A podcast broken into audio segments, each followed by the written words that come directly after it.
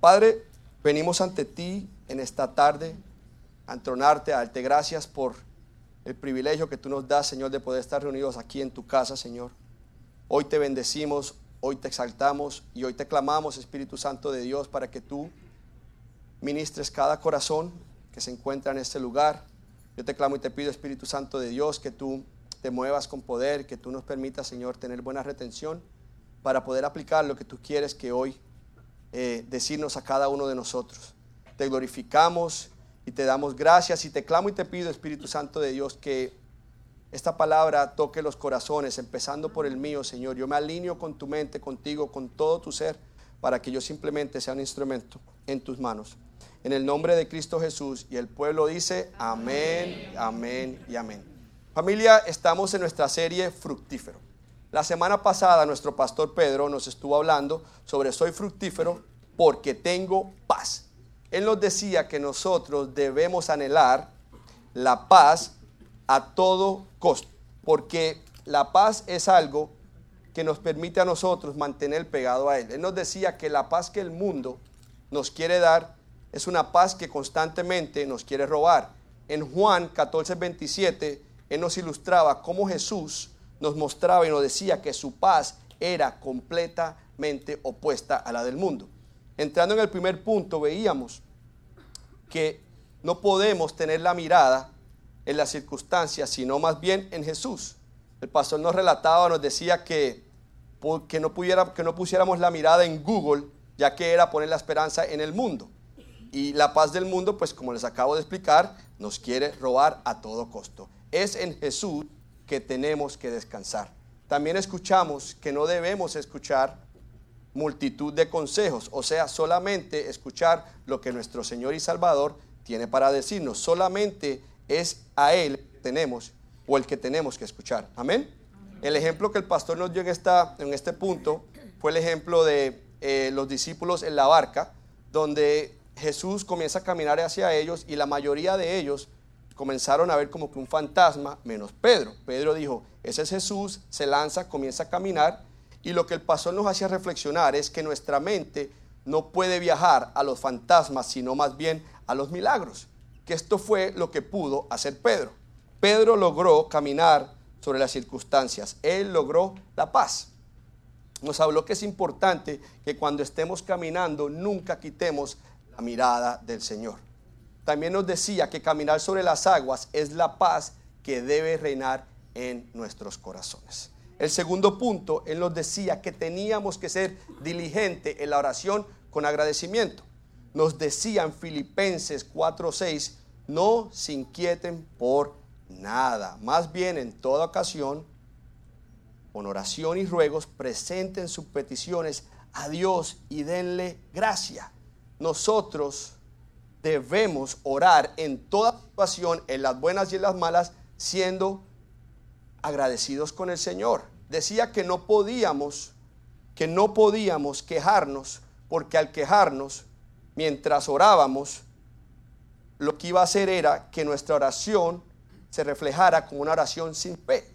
Aprendimos que los milagros de Dios no son para que creamos, sino porque hemos creído. Amén. El tercer punto nos decía que teníamos que tener nuestra mente alineada con la de quién? Con la de Dios. Que Dios nos manda a tener nuestra mente enfocada en Él. Y este ejemplo que Él nos daba acá, nos daba el ejemplo de, los dos espías. Como diez de ellos, eh, las noticias o el reporte que dieron fue un reporte malo. Y los otros dos fue un reporte bueno. Que al igual que el pueblo, nosotros tenemos que tomar la decisión si escuchar lo bueno o escuchar lo malo. Y de la única manera que podemos escuchar y entender lo que es, es con nuestra mente enfocada en Dios. Amén. El cuarto punto nos decía que es alabando en toda situación que nosotros tenemos que estar. El ejemplo que daba acá, Pablo y Silas entraron a una región, había una mujer endemoniada llena de chukis y ellos la reprenden expulsaron los demonios, los dueños del chuzo se enojaron, los demandaron, los azotaron, los humillaron, fueron arrojados y azotados a una cerda. Y el pastor nos decía que es impresionante como estos hombres, en vez de hacer lo que la mayoría de nosotros hiciéramos frente a cualquier adversidad como esta, que es quejarnos, angustiarnos, estos hombres se agarraron a orar y alabar al Señor. Y por dicha demostración de parte de ellos, dice que se produjo un gran terremoto donde se estremeció toda la cárcel, las cadenas fueron rotas y las puertas fueron abiertas. En conclusión, ¿qué se puede sacar de este punto? Que independientemente lo que estemos viviendo, pasando en cualquier situación de nuestras vidas, si nosotros oramos, si buscamos al Señor de esta manera, las cadenas serán rotas. Amén. El quinto punto nos hablaba que nos debemos someter a Jesús, que este punto, si se acuerdan, era el punto más importante de todos, porque si este punto no se aplicaba, los demás no servían para nada. Que nosotros tenemos que someternos a Él completamente, ya que si queremos disfrutar de, de los beneficios que Él da, es sometiéndonos a Él. Luego entramos al libro del profeta Isaías, donde el profeta Isaías nos decía que cientos años antes de que naciera, se nos iba a dar un niño cuyo nombre iba a ser Jesús, consejero admirable, Dios fuerte, Padre eterno, príncipe de paz. Y que como príncipe de paz, nosotros debemos poner nuestra mirada en Él. Jesús es el, es el rey de un reino y nuestro deber es someternos a Él si Él es nuestro rey. Y que de esta manera si nosotros nos sometemos a Él en todo momento, mayor será la paz. Amén. Bueno, continuamos con nuestra serie Fructífero y el título de la prédica de hoy es Fructífero porque tengo un corazón dócil a su palabra. Digan amén, iglesia. Fructífero porque tengo un corazón dócil a su palabra. Iglesia, es sumamente importante que entienda lo que les voy a explicar el Evangelio nunca, nunca, o mejor dicho, únicamente fructifica en aquellos corazones que son dóciles a la palabra de Dios. El Evangelio únicamente fructifica en aquellos corazones que son dóciles a la palabra de Dios. Un corazón dócil a la palabra de Dios es aquel que obedece. No duda, no altera, no acomoda, solamente obedece. Un claro ejemplo de esto lo podemos ver en Mateos 13, 23. A mí cada vez que se me da la oportunidad de hacer una palabra o, una enseñanza, a mí me fascina utilizar varias versiones y hoy lo van a ver ilustrado acá. Mateos 13, 23, Reina Valera dice lo siguiente. Mas el que fue sembrado en buena tierra, este es el que oye y entiende la palabra y da fruto y produce a 100, a 70 y a 30 por uno. Acá la buena tierra simplemente significa el que oye y el que tiene disposición para oír y entender la palabra de Dios.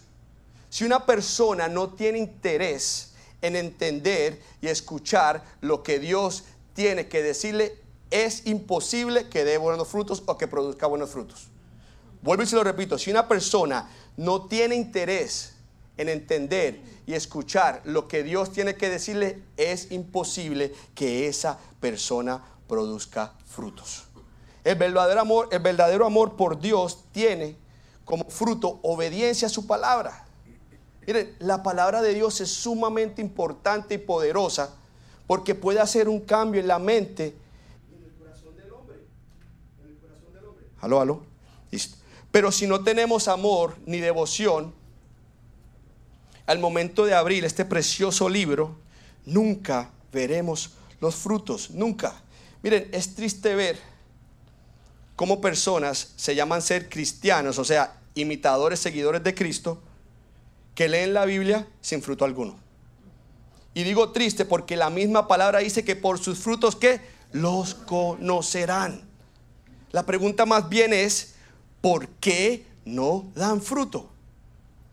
Y es bien sencillo, porque no hay disposición de oír y entender lo que la palabra dice tal cual y el que tenga oídos para oír, que escuche. Si realmente queremos vivir una vida obediente ante Dios, debemos examinar si tenemos amor por Dios, su palabra, en nuestros corazones. Tenemos que tener corazones dóciles, iglesia. Y acá les quiero aclarar algo, no es un asunto de coger la Biblia para obtener información o para sentirme mejor o peor, para cumplir. No, si es así, no sirve. Nuestra lectura es para tener una verdadera comunión con el Padre. ¿Para qué? Para amar y conocer a nuestro Rey para llevar en obediencia cada uno de los mandamientos que el Todopoderoso nos dejó desde el principio de la creación. O sea, tener corazones dóciles a sus mandamientos que están en su palabra. Bueno, ¿para qué más? ¿Para qué más? ¿Sabes qué? Para reflejar al Señor Jesús en todas las áreas de nuestras vidas. Es parte de nuestra esencia. Amén, iglesia. Esto es obediencia. Esto es tener un corazón dócil a la palabra.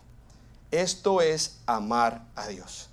Si queremos dar frutos que sean evidentes, tenemos que entender y poner en práctica lo que la palabra nos dice. Amén.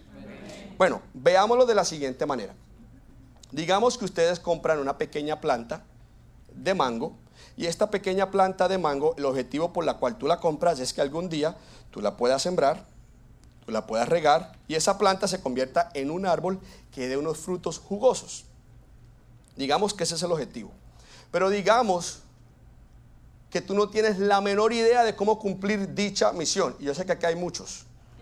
Digamos que tú no tienes la menor idea. ¿Qué es lo primero que debes hacer? No llamar a Dani, no llamarme a mí, somos jardineros, pero no. Lo primero que tienen que hacer es leer lo que las instrucciones dicen, porque cada planta trae un papelito donde están las instrucciones. Las instrucciones están allí. Las instrucciones te dicen lo siguiente. Te dicen que tú tienes que llevar a cabo estas recomendaciones y luego que lo hagas, esperar los resultados para que los resultados sean evidentes, para que ya la planta se vuelva en un árbol y de fruto. Pero ¿qué pasa? ¿Qué pasa o qué piensa usted que va a pasar si tú en vez de leer las instrucciones simplemente lees lo primero y votas lo demás. Interpreta el resto a tu manera o simplemente, ah, no, yo más o menos me la sé, como mucho, no, yo me lo sé. ¿Qué piensan ustedes que va a ocurrir? ¿Qué piensan ustedes que va a ocurrir? Bueno, lo que va a ocurrir, lo primero es frustración. Vas a perder la platica, nunca vas a comerte manguito, al menos que vayas al Publix, te vas a frustrar. Esa planta nunca cumplirá su objetivo. De la misma manera, iglesia, nosotros tenemos el manual de vida, un libro lleno de instrucciones que si nosotros simplemente lo leemos cautelosamente, si meditamos en él, si lo obedecemos, si seguimos al pie la letra, lo que nos pide nos garantiza que vamos a dar fruto.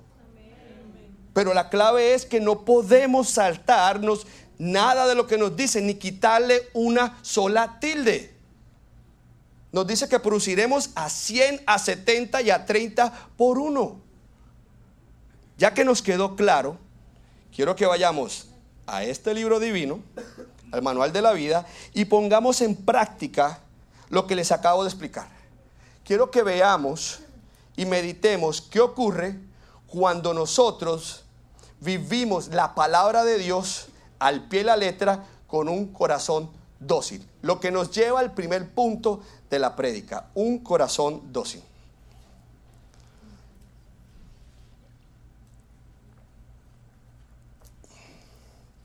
Mateo 6:33, nueva versión internacional. Jesús, nuestro Señor, nos dice en su sermón del monte la siguiente instrucción. Más bien busquen primeramente el reino de Dios y su justicia y todas estas cosas les serán añadidas. Pausa y meditemos ahí. Nosotros somos seguidores de Cristo y nuestro Señor nos está dando una instrucción clara.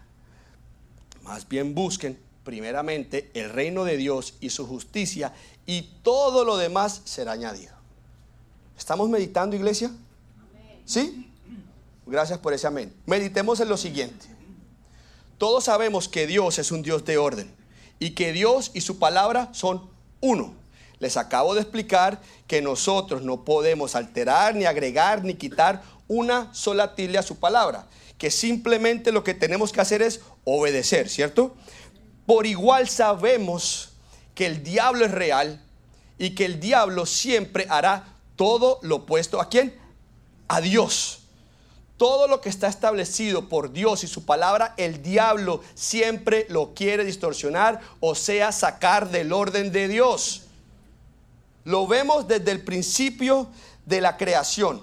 Si nosotros somos de corazones dóciles, si leemos la palabra para ver qué es lo que el Señor nos quiere decir, no solamente por cumplir o porque nos lo dicen, logramos ver, si escudriñamos bien, que lo primero, lo primero que el diablo hace con Eva es coger a Dios y bajarlo a su mismo nivel. ¿Sí? ¿Dónde dice eso? Ya se los voy a mostrar. Lo primero que hizo el diablo fue quitar o retirar una sola palabra del texto y a partir de ese, de ese momento, frikis morgis. La palabra que el hombre quitó o el diablo quitó fue Señor. El diablo le quitó el señorío a Dios. ¿En dónde lo dice? Les voy a explicar y los voy a llevar allá, no para que lo veamos acá, pero se los dejo de tarea. Génesis 2, 5, 25 y 3, 1. Apúntenlo ahí para los que van a aplicar lo que están escuchando. Génesis 2, 5, perdón, Génesis 2 del 5 al 25 y 3, 1. Si se dan de cuenta, si escudriñan, se van a dar de cuenta que todo el texto comienza de la siguiente manera. Y Dios el Señor, y Dios el Señor, y Dios el Señor hizo, y Dios el Señor, y Dios el Señor. Hasta que llegó la belleza esta de Satanás y se le aparece a Eva en forma de serpiente y le dice lo siguiente en Génesis 3.2. Lo que le dice Satanás es el primer engaño de la humanidad. Omitió una sola palabra. Busquen iglesia. Omitió una sola palabra, la palabra Señor. Les acabo de decir que a partir de ese momento everything went downhill. ¿Por qué les estoy contando esto? Porque el diablo es muy sutil, iglesia. El diablo es muy sutil. El diablo nos hace pensar que acomodar la palabra de Dios o vivir la palabra de Dios a nuestra manera y no como Él dice, es ok, que está bien. Y la realidad es que eso es un engaño. Volviendo, volviendo a Mateo 6:33, donde el mismo Señor, nuestro Señor Jesús, nos dice que tenemos que buscar primeramente su reino y su justicia y luego las añadiduras, Satanás se voltea y te dice, ¿cómo se te ocurre? Ve por las añadiduras y después vas por lo de Dios. Eso es igual, al igual es la misma palabra, no pasa nada. Eso es lo que el diablo te dice. Pero yo te voy a decir algo, el diablo te dice, ¿sabes qué? Ves por eso porque ese es tu sueño. El diablo te dice, ¿sabes qué? Está bien. Tú te mereces ese carro, tú te mereces esa casa, ese viaje, esa cartera, ese... Ponle el nombre, esos estudios, lo que tú te puedas imaginar y sabe cómo lo vas a lograr. Y en ese momento comienza la carne, sí, sí, yo quiero saber. Y se compincha la carne con el diablo cochino este y comienzan a trabajar en tu mente porque la guerra es en la mente. Y te dice, lo vas a lograr si tú por los próximos siete meses dejas de congregarte los domingos. ¿Por qué? Porque tú puedes trabajar el domingo y el domingo por tantos meses equivale a tanto. Y tú, uy, cierto que sí. Al igual la iglesia no sea para ningún lado. Pero ¿sabes qué? Eso es un engaño. Porque la misma palabra de Dios dice que en el séptimo día le pertenece a quién? A Dios. En este caso, vivir este versículo, al contrario, como cualquier otro versículo en la palabra de Dios, solamente producirá muerte. Nunca veremos los frutos presentemente, nunca lo veremos. Volviendo a Mateo 6:33, buscar las añadiduras. En vez de buscar el reino de Dios y su justicia, puede ser desgastante hasta el punto de morir intentándolo. Porque es creer que podemos ver una planta convertirse en árbol sin sembrarla y sin regarla. No existe. No va a ocurrir. ¿Y sabes qué es lo más triste de todo? Cuando Tú estás en esta espera, el diablo está por allá diciéndote, jaque mate, te maté, te robé y te destruí. ¿Por qué? Porque es su naturaleza. ¿Por qué? Porque es lo que sabe hacer. ¿Por qué? Porque Él es así. Lo hizo con Eva y lo quiere hacer con cada unito de nosotros. Él simplemente está esperando. La palabra dice que Él anda como león, ¿qué? Eso es lo que hace Él. Es por esta razón, iglesia, que hay muchos creyentes que sus frutos no son evidentes. ¿Por qué? Porque acomodan la palabra de Dios a su manera. Leen lo chévere, el Señor es mi pastor, nada me falta, ay, qué bien. Pero no leen donde dice, y aunque ande por valles tenebrosos, eso no lo leen. Tenemos que leer la palabra tal cual y entender que dentro de la palabra hay muchas cosas. No podemos quedarnos simplemente con lo que queremos escuchar. Amén. It's not the way, iglesia, no es la manera. Pero bueno, volviendo más bien a Mateo 6:33, la pregunta es, ¿cómo podemos ser de un corazón dócil con este versículo? ¿Cómo podemos ser de tierra buena con Mateo 6:33? Lo que nos lleva al punto número 2. Primero lo primero, lo demás son anexos. Este punto lo he dividido en parte A y parte B. Y la parte A es primero lo primero. Más bien busquen primeramente el reino de Dios y su justicia. Lo primero que tenemos que entender es obvio, la primera parte del versículo. Porque si yo no entiendo el significado del versículo, ¿cómo lo pongo, cómo lo pongo en práctica? ¿Cómo poner en práctica algo que no entiendo. Por esta razón es que la palabra de Dios no se debe leer simplemente por cumplir. Y después nos preguntamos, ¿qué pasa? ¿Por qué es que no veo los frutos? Porque hermano, estás leyendo por leer. Miren, el significado del versículo es tan directo como parece. Tenemos que buscar las cosas de Dios como una prioridad sobre las cosas del mundo. Vuelvo y les repito, tenemos que buscar las cosas de Dios como una prioridad sobre las cosas del mundo. Básicamente esto significa que tenemos que buscar la salvación que es inherente al reino de Dios porque vale más que todas las riquezas que el mundo te puede ofrecer. Que si nosotros cuidamos de los asuntos de Dios como una prioridad, buscando su salvación, viviendo en obediencia a su palabra y compartiendo las buenas nuevas con otros, entonces entonces dice Dios que Él cumplirá nuestros asuntos tal y como lo prometió. Veremos este versículo y todos los versículos que apliquemos ser de frutos en nuestras vidas, iglesia. Amén. La segunda parte, o mejor dicho, la, la parte B, lo demás son anexos. Me pareció linda esa palabra, anexos. Lo segundo que tenemos que entender es que la, es la segunda parte del versículo. ¿Qué es qué son las añadiduras. Y todas estas cosas le serán añadidas. Yo sé que lo primero que se nos viene, se nos viene a la mente cuando hablamos de añadidura, ¿qué es? El dinero. Y sí, el dinero es una añadidura, pero quiero que entiendan que hay muchas, muchas, muchas añadiduras. Y yo simplemente les voy a nombrar las que siempre se nos vienen a la mente y por las que siempre estamos tratando de adquirir. ¿Les parece? Bueno, al igual se los voy a decir. Miren, entendamos que nosotros vivimos rodeados de estas añadiduras y nos consumimos la vida preocupándonos por ellas. Estas añadiduras son, miren, les voy a decir, la primera, nuestra salud, nuestro trabajo, nuestra estabilidad económica y laboral, nuestra educación, nuestros amigos y nuestros hijos son de las más comunes y las añadiduras en sí se vuelven el centro de nuestras vidas, el motivo de vivir. Nuestras frustraciones, alegrías, depresiones, regocijos. Y acá quiero aclarar algo, iglesia. Yo, yo no estoy diciendo que querer o anhelar buen trabajo, estabilidad económica, mascota, amigos, hijos, sea algo malo. Yo no estoy diciendo eso. Nada de estas cosas son malas porque cada una de ellas son dadas por Dios, son un regalo que Dios nos da y nos los da porque Él nos ama y nos las da para que las disfrutemos. Lo que estoy diciendo es que no las podemos volver o dar el puesto de Dios, que es muy diferente. No la podemos volver o dar el puesto de Dios. Jesús no dijo en su sermón del monte, busca las añadiduras, que lo demás pues yo lo mando por ahí. No, eso es lo que el diablo quiere que tú pienses. Iglesia, y acá les voy a regalar una perla. Pongan cuidado.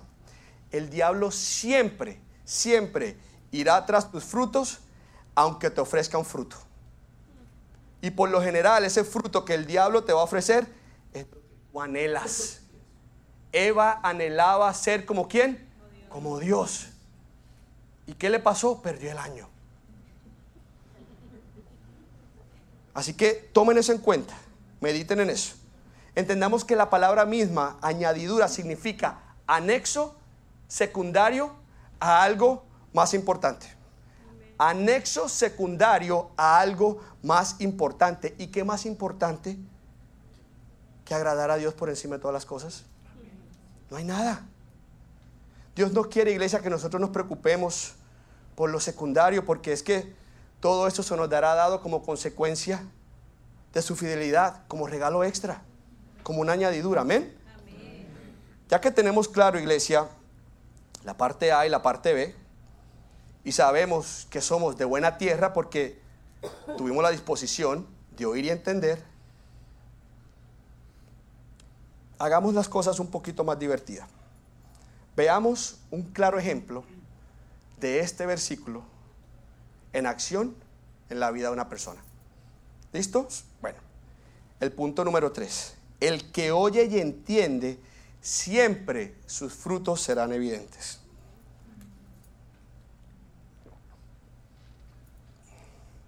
El que oye y entiende, siempre sus frutos serán evidentes. Quiero que me acompañen, por favor, a Primera de Reyes 3, 5, 14. Ya se lo van a poner en las pantallas. Y por favor, sean de buena tierra, pongan cuidado a cada palabra, a cada coma y a cada punto. ¿Listos? Bueno. Y se le apareció Jehová a Salomón en Gabaón una noche en sueños. Y le dijo Dios, pide lo que quieras, yo te daré. Y Salomón dijo, tú hiciste gran misericordia a tu siervo David mi padre, porque él anduvo delante de ti en verdad, justicia y con corazón y con rectitud de corazón para contigo. Tú le has reservado hasta tu gran misericordia en que le diste hijo que se sentase en su trono, como sucede en este día. Ahora pues, Jehová Dios mío, tú me has puesto a mí por rey, a mí, a mí tu siervo, perdón, por rey en lugar de mi padre de David mi padre, y yo soy joven, no sé ni cómo entrar ni salir, y tu siervo está en medio de tu pueblo al cual tú escogiste, un pueblo grande que no se puede contar ni numerar por su multitud. Da pues a tu siervo corazón entendido, o sea, dócil, para juzgar a tu pueblo y para discernir entre lo bueno y lo malo. Porque ¿quién podrá gobernar este tu pueblo tan grande? y agradado delante del Señor que Salomón pidiese esto. Y aquí vamos a ver la fusión entre la parte A y la parte B tomar acción. ¿Les va? Bueno, y le dijo Dios, porque has demandado esto y no pediste para ti muchos días, ni pediste para ti riqueza, ni pediste la vida de tus enemigos, sino que demandaste para ti inteligencia para oír juicio, he aquí lo he hecho conforme a tus palabras. He aquí te he dado corazón sabio y entendido, tanto que no ha habido antes de ti otro como tú, ni después de ti se levantará otro como tú. Y aún también la parte B, aún también te he dado las cosas que no pediste, riqueza, gloria, que de tal manera entre los reyes ninguno haya como tú en todos tus días. Y aquí es la parte espectacular. Y si anduvieses en mis caminos, guardando mis estatutos y mis mandamientos. O sea, lo que la palabra dice, como lo hizo o como anduvo David tu padre, yo alargaré, alargaré tus días. O sea, yo te haré fructífero. Iglesia, espectacular. Acá vemos un joven que está recibiendo una cosecha que su padre David sembró. Porque el Señor le dice, estoy agradado con tu padre, pide lo que quieras. ¿Están escuchando, iglesia? Cuando se le aparece el Señor en el sueño, me imagino a este pobre joven Salomón rascándose la cabeza y, ¿qué le pido? Señor, ¿sabes qué? Dame sabiduría. Y yo sé que acabamos de leer que Él pide sabiduría y la palabra dice que no ha habido ni habrá uno como Él. Por lo que muchas veces no sabemos y entendemos por qué pide la sabiduría. Mira, y es acá donde Él le saca una sonrisa a Dios, porque Él dice, dame sabiduría, Padre, para poder, para poder liderar el pueblo que tú escogiste. Dame un corazón recto, dócil, para poder ser justo con tu pueblo. O sea, quiero buscar tu reino y tu justicia sobre todo lo demás. Mateos 6:33. El Señor quedó tan anonadado que le dice, hijo, ¿sabes qué? Toma, mas tenga. En ese momento sabemos y entendemos que todas las cosas que yo mencioné previamente como añadidura estuvieron presentes en la vida de Salomón. Se pudiera decir que la evidencia muestra que él produjo a 100, a 70 y a 30 por uno. Económicamente, la palabra nos dice que no ha habido uno como él, o sea, él fue tremendo negociante, fue buen mayordomo, fue buen administrador. Mejor dicho, la plata no le hacía falta. Mascotas, los teólogos dicen que no más en caballos tenía más que la fortuna de Bill Gates. Échenle mente a eso, solamente en caballos, en jugueticos. Mujeres, tuvo mil esposas. Y acá no estoy diciendo que nosotros tenemos que salir a buscar mil esposas. No, no, no. Hoy en día nosotros tenemos una sola esposa a la cual enamoramos mil veces. Y además yo, mira, yo, yo le doy gracias a Dios. Porque ustedes se imaginan mil suegras. ¿Ah? Qué complicado. Si con una y uno está que corre. Imagínese con mil. Dios, gracias.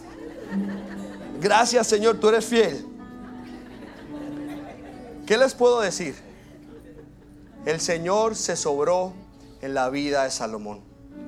Iglesia, claramente Salomón no pide las añadiduras. Él pide sabiduría para poder ser justo con el pueblo que Dios le permite liderar. Lo que logramos entender del texto es que Dios se manifiesta de una manera sobrenatural en la vida de Salomón.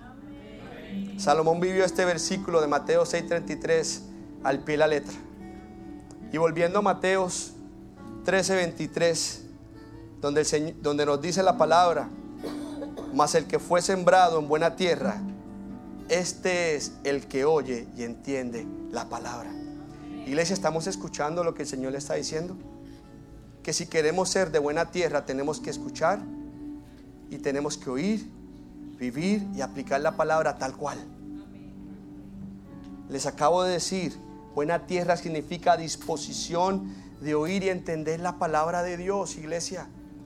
Hoy el Señor nos dice que si queremos ser fructíferos, tenemos que tener un corazón dócil a su palabra. Y que no es un asunto de una lectura simplemente por cumplir o por agradar o porque nos piden. No, no es así. Nuestra lectura es para una verdadera comunión con el Padre, ya que Él y su palabra son uno. Es de la única manera, iglesia, que nosotros podemos entender lo que Él quiere que nosotros hagamos a través de su palabra. Si nosotros escuchamos su palabra, si la entendemos, si la vivimos, 70, 100, 30 por uno. Y, y de la misma manera que lo hizo con Salomón, lo hará con cada uno de nosotros. ¿Sabes por qué? Porque el Señor no tiene favoritos. No permitas que el diablo te hable a tus oídos mentiras que, que perdón, que, que, van en contra de lo que Dios estableció. Él lo único que quiere es distorsionar la verdad, lo que, lo que, lo que el Creador escribió.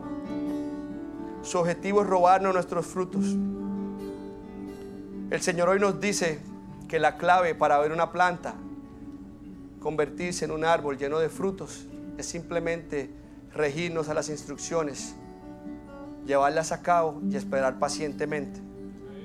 Y que de la misma manera, iglesia, nosotros tenemos el manual de vida, un libro divino, que si somos cautelosos en su lectura, si meditamos en él, si lo obedecemos, si no alteramos nada de lo que acá está escrito, el Señor nos dice que seremos fructíferos.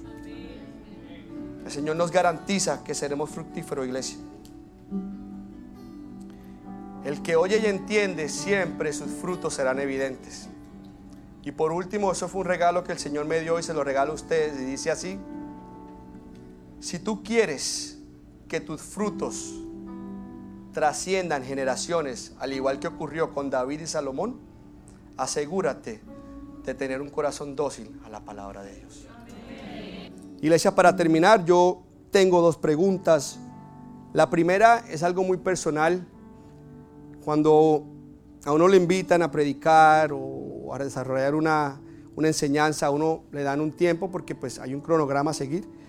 Y acá me habían dicho de 30 a 35 minutos y mientras yo estoy analizando y cuadrando los últimos puntos, el Señor a través del Espíritu Santo me dice, Cheo, ¿qué tú harías si al igual como me le aparecía a Salomón, yo me apareciera a ti, te diría, siervo bueno y fiel, has cumplido tu misión en la tierra. En los próximos 35 minutos pasarás a la presencia del Padre. Tienes 35 minutos para despedirte de tus seres queridos y darles una sola cosa material. Me pregunta el Señor, ¿qué le darías y qué le dirías? Yo quiero que meditemos ahí, en sus mentes vayan pensando qué le darían y qué le dirían.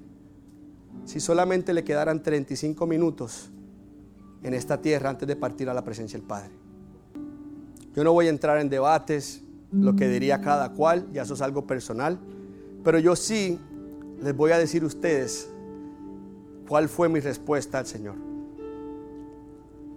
Llorando le dije, Padre, difícil, porque si me quedaran 35 minutos es tanto por decir que no sé qué decir, pero, pero yo creo que eso es lo que tú quieres escuchar y yo, y, yo sé que eso es lo que está en mi corazón. Comencemos con qué le daría. Padre, yo le daría tu palabra. Y le diría, esposa, hijo, hija, atesórala, vívela síguela al pie la letra. Este es el manual de vida. Acá está todo. Acá está todo lo que te va a permitir a ti cumplir el propósito que Dios tiene para tu vida. Acá está todo de cómo obtener todos los frutos que Él quiere que tú obtengas. Hijo, hija, asegúrate que se lo enseñes a los hijos de tus hijos y a los hijos de tus hijos. Porque de esta manera cuando ustedes lleguen a mi presencia, todos podemos estar juntos, aún las generaciones que vendrán que no conozco. Los amo con todo mi corazón, pero más los ama Él. Hasta luego familia. Eso sería lo que yo le diría a mi familia. De esa manera no se lo dije al Señor, tenía un nudo acá. Pero hoy tomando en cuenta todo lo que acabamos de ver y escuchar, si el Señor de verdad ha puesto la convicción en sus corazones de que la palabra se debe escudriñar con un corazón dócil y entendiendo lo que les acabo de explicar, y ustedes se quieren comprometer con el Señor a vivir la palabra de esta manera, por favor pónganse de pie. Ahí donde están, por favor, inclinen su rostro, yo los voy a guiar en una oración y simplemente comprométanse ahí en su tiempo con el Señor Padre. Tienes toda una iglesia rendida ante ti. Una iglesia que te anhela y que quiere buscar lo que a ti te agrada, Señor, sobre todas las cosas. Hoy venimos ante ti a decirte, Señor, que nos perdones por las veces que hemos sido ligeros con tu palabra, que no la, no la hemos podido valorar, no la hemos cudriñado, no la hemos, no le hemos dado, Padre amado, el valor que merece. Hoy te pedimos que nos perdones de todo corazón, nos humillamos ante ti. Y nos comprometemos, Señor, cada uno de nosotros, a cumplir lo que hoy tú nos regalas a través de tu palabra. Yo te doy gracias, Padre amado, porque yo sé que es la única manera que nosotros nos podemos asegurar que las generaciones venideras te conozcan. Gracias, Señor. Gracias, inmensamente gracias, Señor, porque después de ti el mejor y el mayor regalo que nos has podido dar es la palabra, Señor. Hoy la atesoramos, hoy la vivimos y hoy confiamos en ti. Amén.